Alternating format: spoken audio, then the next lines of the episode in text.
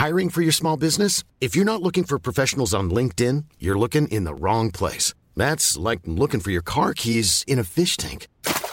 LinkedIn helps you hire professionals you can't find anywhere else, even those who aren't actively searching for a new job but might be open to the perfect role. In a given month, over 70% of LinkedIn users don't even visit other leading job sites. So start looking in the right place. With LinkedIn, you can hire professionals like a professional. Post your free job on linkedin.com slash people today. En revenant à la lampe à huile, je ne crois pas au modèle Amish. But there is one more thing. Don't try to be too smart. Pay taxes when, when you have to pay taxes. Je ne peux pas répondre à, à, votre question, Monsieur le Président, parce que je n'ai pas de monde connecté. And that was a big mistake, and I'm sorry. Welcome to the Cybertruck Unveil. Voilà, je suis localisé en Allemagne. Signaux faibles, le podcast de siècle digital qui décode l'actualité du numérique. Bonjour à toutes et à tous, nous sommes le mardi 20 juin 2023. On ne change pas les bonnes habitudes, voici tout de suite 4 actualités que nous allons décoder aujourd'hui. Commençons avec Twitter, qui mise sur la vidéo et le commerce pour remonter la pente. Petit détour par le Japon, ensuite avec Huawei, qui réclame des royalties à des entreprises nippones. Nous parlerons également semi-conducteurs et de la manière dont les fabricants de puces font leur transition énergétique, pour terminer par les investissements d'Intel en Pologne et en Israël.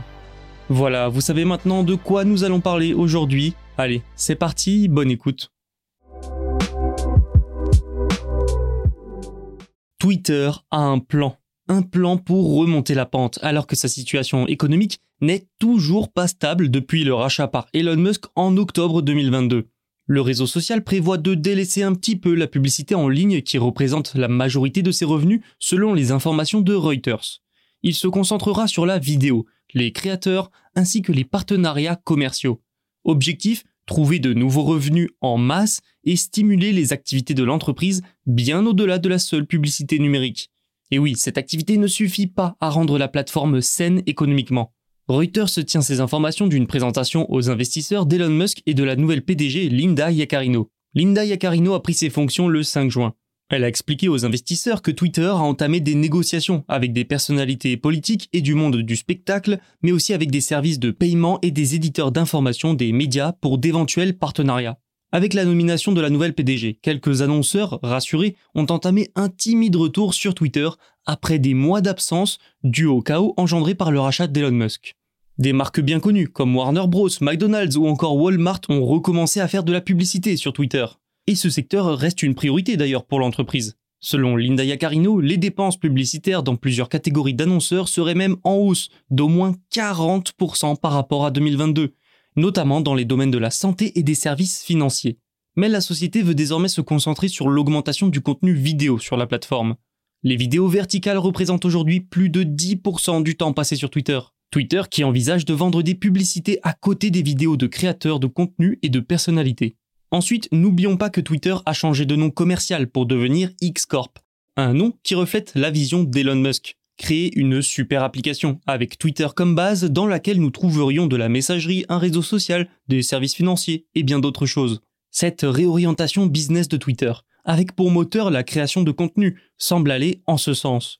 Après, est-ce que tout cela suffira pour remonter la pente? Ça, eh bien, seul l'avenir nous le dira. Huawei a pris les entreprises japonaises en grippe. Huawei cherche à obtenir des droits de licence auprès d'une trentaine d'entreprises japonaises. Pourquoi? Pour l'utilisation de technologies brevetées du géant chinois selon Nikkei Asia. Il cherche à obtenir des redevances de la part des sociétés qui utilisent des modules de communication sans fil, issus de ces brevets. Et cela montre plusieurs choses. Premièrement, rappelons que Huawei est frappé de plusieurs sanctions, notamment aux États-Unis, avec une inscription sur liste noire ce qui prive l'entreprise de plusieurs sources de revenus importantes. Elle est donc pas mal dépendante des revenus liés aux licences de brevets. Et ça ne va pas en s'arrangeant vu que le géant a décidé de réclamer des royalties aux entreprises, même petites, qui exploiteraient sa technologie sans payer. Les trentaines d'entreprises japonaises visées seraient toutes liées aux télécommunications. Certaines ne compteraient pas plus de quelques employés. Ensuite, ça montre que Huawei est bien décidé à réagir malgré les sanctions. C'est assez inhabituel qu'une aussi grande entreprise négocie directement avec de si petits clients au sujet des redevances sur les brevets.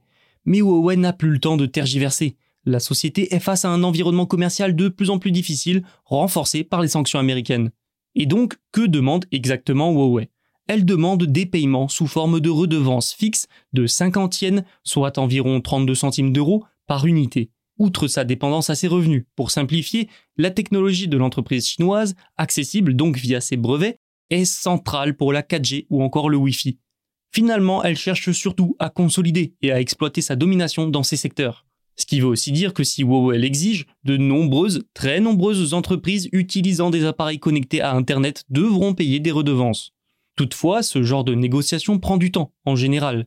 En parallèle, ces initiatives de la part de Huawei devraient se multiplier. Dans un océan de sanctions, les redevances liées au brevet représentent en effet une source de revenus stable et donc non négligeable. L'avenir vert et écologique sera-t-il moins technologique?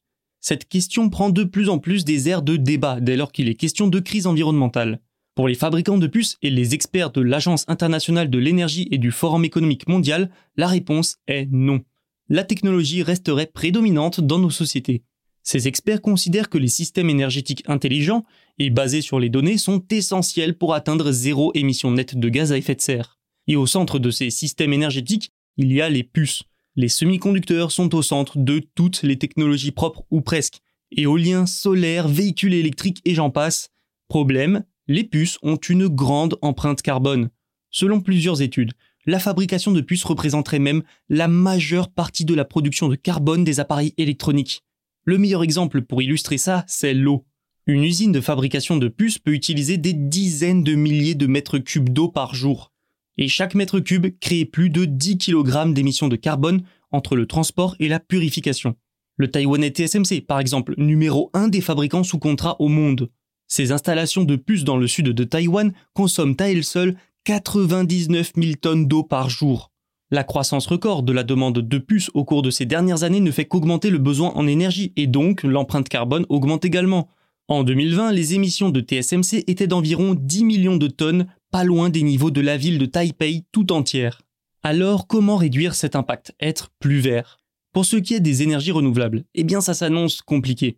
La quasi-totalité de l'énergie de Taïwan, d'où vient TSMC, provient de combustibles fossiles.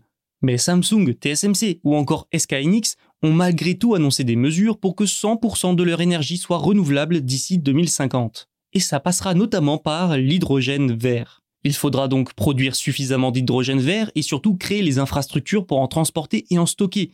Mais tout cela, c'est lent et coûteux. Une solution plus immédiate serait donc d'augmenter l'utilisation des systèmes de stockage d'énergie. Samsung, par exemple, est l'un des plus grands fabricants de dispositifs de stockage d'énergie, tout comme SK Hynix. Mais à terme, ça ne suffira pas, et l'énergie consommée devra bien être un jour décarbonée. Si les fabricants de puces font donc bel et bien des efforts, ces efforts peuvent sembler dérisoires au regard des enjeux et des objectifs qu'ils se sont eux-mêmes fixés.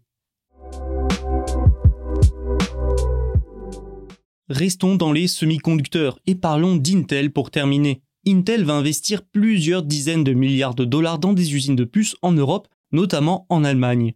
En parallèle, le géant américain continue de se renforcer aux États-Unis. Et ça ne lui suffit pas, puisque deux autres investissements d'envergure sont prévus. Le premier est en Pologne. Intel va y dépenser 4,6 milliards de dollars pour construire une usine d'assemblage et de test de puces. Cette installation vient renforcer l'expansion européenne du fabricant. Le site sera achevé en 2027 et emploiera alors 2000 personnes à temps plein. Et si Intel a choisi la Pologne, ce n'est pas un hasard. C'est parce que le géant a déjà des bureaux dans le pays et que ce nouveau site ne serait pas trop loin de son usine de fabrication allemande. Enfin, Intel vise aussi Israël. Le Premier ministre israélien Benjamin Netanyahou a annoncé qu'Intel va investir des milliards dans le pays dans une usine de semi-conducteurs. Il estime le montant de l'investissement à, tenez-vous bien, 25 milliards de dollars. Les travaux dans le sud d'Israël ont déjà commencé. Il en a profité pour vanter la confiance dans l'économie israélienne. Pas étonnant quand on sait que l'annonce arrive au beau milieu des protestations de l'industrie technologique du pays, entre autres contre son projet de refonte du système judiciaire. Les critiques affirment que cette décision mettra trop de pouvoir entre les mains de la coalition dirigeante, favorisera la corruption ou encore fera fuir les investissements et les talents.